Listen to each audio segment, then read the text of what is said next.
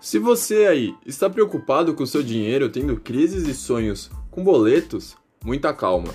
Que no podcast de hoje irei lhe dar algumas dicas de como se planejar financeiramente, diminuindo assim suas preocupações.